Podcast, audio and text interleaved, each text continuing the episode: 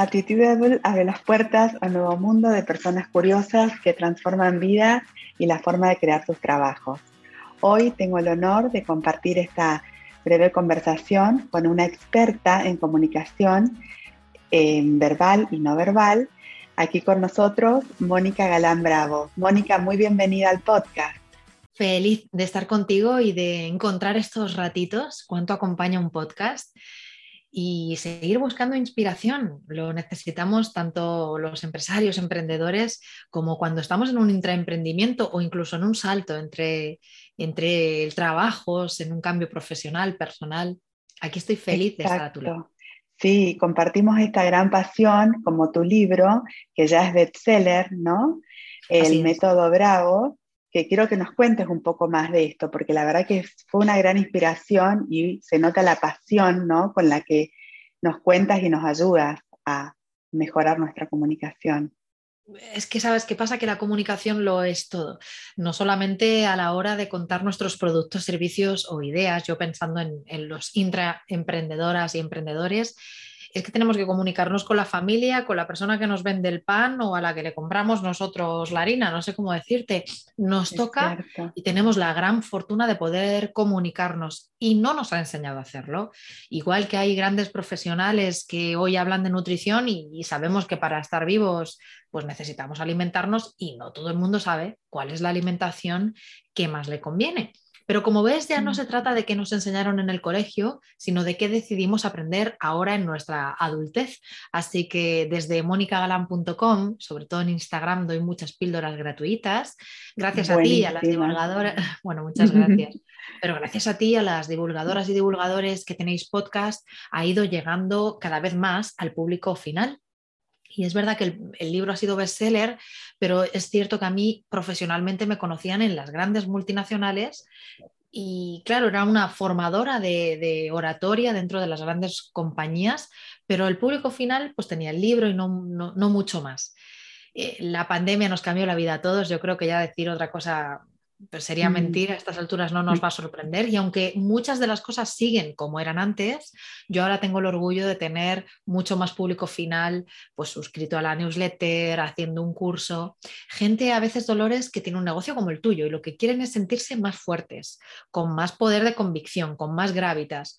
Y se puede lograr, y además se puede lograr de forma relativamente rápida, fácil y sobre todo divertida. Así que, ¿por qué no probar traspasar la pantalla o método Bravo? Funciona, funciona Exacto, se nota que lo disfrutas y se nota que, como dices, ¿no? También que hay solo dos oradores, los que tienen miedo de hablar y los que mienten. Y cómo nos cuesta, sobre todo, bueno, como te comentaba, a las personas que por ahí no tienen la, la necesidad, porque por ahí es más escrito o no hay tanta comunicación oral para poder trabajar, eh, lograr eso, ¿no? Derribar los miedos, comunicar realmente, porque a veces uno se prepara, sabe y de repente tiene que hablar, se olvidó de todo. Ay, qué terrible. ¿No? Sí. así, ¿qué pasó? Si lo preparé tanto, lo sabía, lo estudié y de repente mm, en blanco, mente en blanco. Qué duro es, qué duro es porque nos ha podido pasar a todos. Pero es como, mira, están desde afuera, quizá yo que evidentemente me dedico a esto, em, se me antoja igual que si yo te dijera que nunca hago deporte y que, ay, como vivo ahora al lado del retiro, en el centro, en el corazón de Madrid, voy a salir a correr 10 kilómetros o 15 o, ¿por qué no 20 todos los días? Pues si no tengo entrenamiento y he pasado de 0 a 100, o por lo menos lo que para mí es de 0 a 100, entiéndeme, seguramente no tenga técnica, me haga daño las rodillas, el primer día tenga tantas agujetas que sea inabordable ir un segundo día. Bueno, cualquiera que sepa algo de ejercicio físico te diría, oye, esto tiene que ser un increscendo paulatino, ir poco a poco mejorando la técnica, la cantidad de tiempo, qué sé yo, procurando los descansos. Bueno, pues de la misma forma que hay una técnica para correr bien sin dañarte, en función de, aceptar, de adaptar esa técnica a cada uno de los cuerpos, pues lo mismo, ese mismo paralelismo a la comunicación. Cada uno venimos de un, origen distinto, pero con pocos ajustes uno puede mejorar profundamente su comunicación para llegar más y mejor a la audiencia. Qué bueno, y no hay edad, ¿no, Mónica? Uno puede empezar aunque sea ya veterano o tenga muchos años. Eh, pero eso no lo digo yo, eso ya hay premios Nobel como eh, Ramón y Cajal que lo dejaron mucho más claro y, además doctores precisamente en lo suyo, en saber que, bueno, que somos arquitectos de, nuestros, de nuestro propio cerebro. Es una falacia lo que decían de que no, de que no se puede aprender, ¿no? Como yo, yo escuchaba en, mi casa decían, perro viejo no aprende trucos. Eh, bueno, no es verdad, no es verdad. Algunos no tan jóvenes podemos seguir aprendiendo y, debemos seguir haciéndolo por la salud. Para empezar, la salud mental, claro que sí. Exacto. Y vos, Mónica, contanos brevemente, obviamente que eh, aconsejamos a todos que aún, los que aún no lo han leído, que lean tu libro, que aparte que es inspirador, te da muchísimas pautas y lineamientos de cómo esto que dices, ¿no? Empezar este camino para poder comunicarnos mejor y que realmente el mensaje llegue de la manera que nosotros queremos, ¿no? A nuestra audiencia.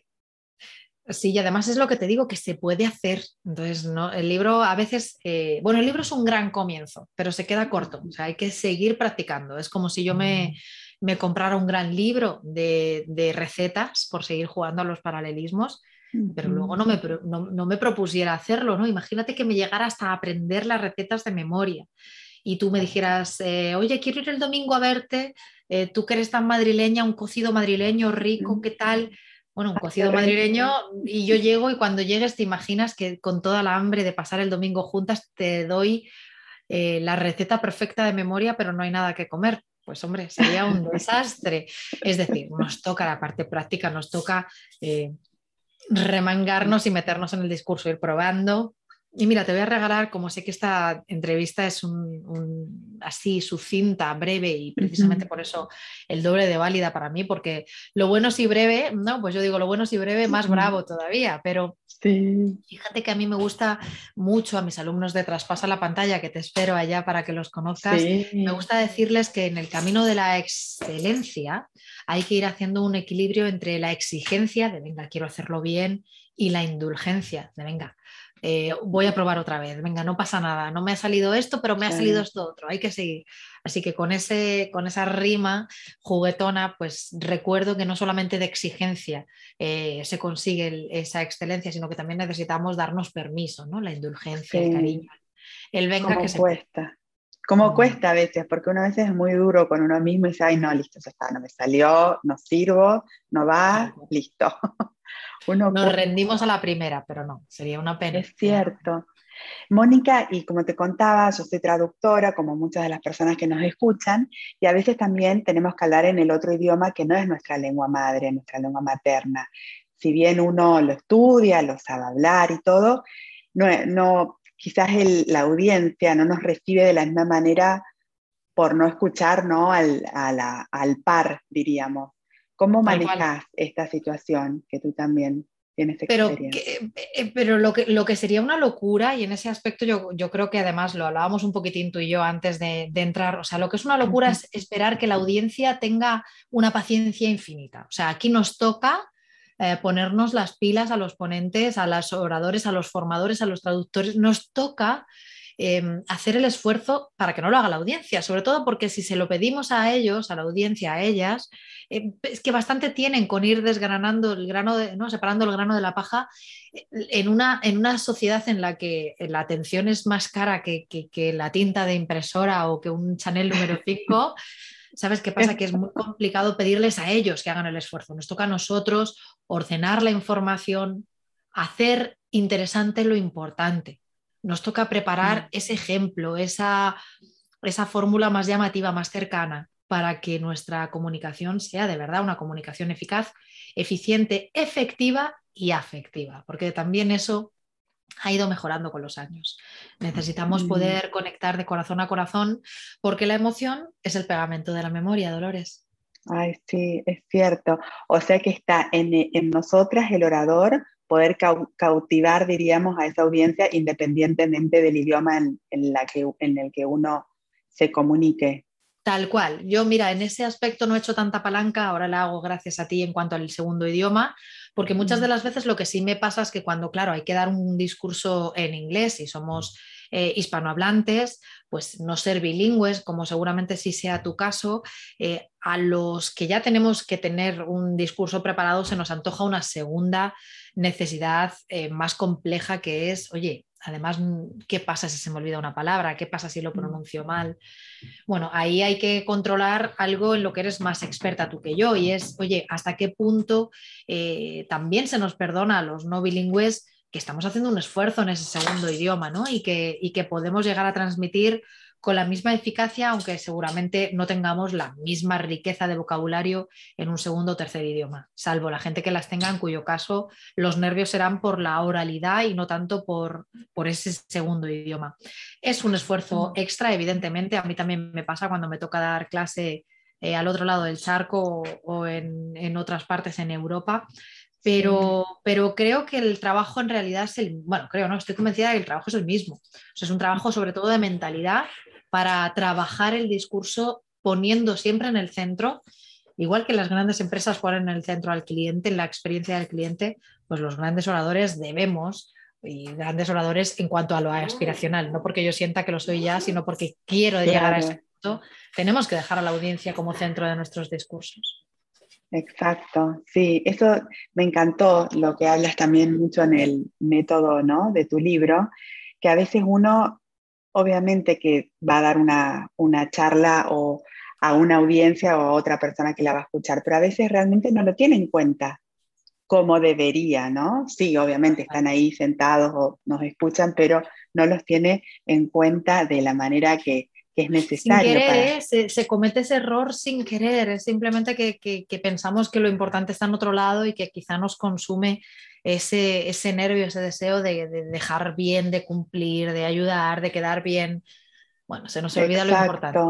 Sí, mm. Mónica, bueno, todos vamos a recomendar que lean tu libro, que apliquen todas tus técnicas y todos también eh, recomendás muchas charlas TED que me encantan en, el libro. ¿Tendrás alguna que, no sé, que recuerdes de ahora, que quieras por ahí compartir, alguna que te, o alguna aunque no sea de ahora que te haya cambiado o que haya mm, sido mm. para ti eh, un momento muy especial que, viste que a veces uno dice, ay, me voló la cabeza esta charla. Ah, sí, sí, sí. Mira, Rubén Turienzo, no es una charla TED, pero me, me, me, vuela la cabeza siempre. Creo que es de los mejores autores, oradores que yo he escuchado en mi vida. Y, lo diré siempre, Rubén Turienzo es para buscarlo en YouTube y, darle like a, todo lo que hace. es una fantasía. Sos su vocera porque te lo, te lo escuché decir eh, creo que hace un, un año al libro, que recomendabas el libro, que ya lo leí también, de motivación, y me encantó. No sé si leíste Haz que suceda, que es uno de sus últimos libros, pero Haz que suceda es un libro necesario para este 2021, ah. necesario. Qué lindo, qué lindo, Mónica. Y bueno, obviamente que vos sos attitudeable, porque en todo lo que haces se nota tu sello, tu actitud, tu inspiración, y crees que esto se puede mantener y se puede también ir constantemente mejorando y eh, adaptando a las situaciones del futuro que nos puedan llegar. ¿Cómo no? Lo que pasa es que, bueno, ya sabes que me encantan las metáforas, pero igual que mantenía mi abuelo, yo no sé si tú recuerdas estos braseros que se ponían en las mesas camilla por debajo, que en otro orden de las cosas no debían ser demasiado buenos si no había una buena circulación de aire, pero la forma de calentar las casas, sabes, estas mesas redondas, muy típicas en España, y nos calentábamos pues con una fuente de calor que no dejaban de ser unas ascuas bien preparadas. Si alguien las preparaba mal, pues, pues sí, pues no, no, era tan, tan fácil, pero si estaban bien preparadas, imagínate que en las antiguas casas, y yo recuerdo aquello en el pueblo, pues era la forma de mantener el calor, el hogar. Bueno, pues juguemos con la misma llama eh, de la actitud. Es algo que tengo mm. que, yo recuerdo a mi abuelo cuando se enfriaba demasiado, en vez de dejar morir el fuego, él lo alimentaba en el movimiento, ¿no? Pues para mí la actitud es movimiento también. Es ese eh, enfoque positivo de lo que tenemos que hacer, hacerlo con esa disposición. Incluso a veces la propia metáfora del movimiento ya me valdría, ¿no? Yo les digo a mis oradores muchas veces fantasean cuando tienen un discurso de, pues imagínate que se cae la luz y hay una huelga de taxis, no puedo ir. O sea, desean, a veces desean de forma secreta que no llegue el día de su exposición. Y yo les digo todo lo contrario, les digo, pero si luego es fabuloso, si hay una huelga de taxi y llegas, ya el foco en vez de estar en ti está en la huelga de taxis. O sea, lo que deseamos es que esa frase de Woody Allen sea un lema, ¿no? El 80% del éxito consiste solo en aparecer. Yo hoy eh, también he buscado este hueco dejando todo lo demás aparte para poder estar un ratito contigo y lo celebro. Pero Muchas gracias. seguir alimentando. Muchísimas gracias. Muchas gracias, Mónica. Todos te vamos a seguir en monicagalan.com, en tus redes. Son muy activa en Instagram, en Twitter, en todas, ¿no? En todas sí, sí, voy tratando de, ¿sabes qué pasa? Que para los emprendedores es otra mm. puerta de acercarnos y de servir y, yo tengo la suerte de que el negocio funciona y de que los alumnos son los que me llenan las clases con nuevos alumnos solo del, del boca a boca. Entonces, y, con las grandes empresas me pasa lo mismo, que es, que es mucho decir y ojalá pues, pues pueda continuar diciendo esto. Entonces, eh, lo hago también, eh, primero porque claro que quiero llegar a más gente y perpetuar mi negocio, pero, pero lo hago como, como que hay gente que solamente ve eso y ya me, ya me hace feliz, porque me encanta poder eh, democratizar herramientas del desarrollo personal y del, y de la comunicación. O sea que estoy feliz, feliz. Muchísimas gracias, Mónica. Muchísimas gracias por tu tiempo, por tu libro, por ayudarnos a, seguir avanzando y derribando miedos y comunicándonos mejor. Muchísimas gracias y hasta la próxima. Nos vemos pronto. Cuídate mucho, Dolores.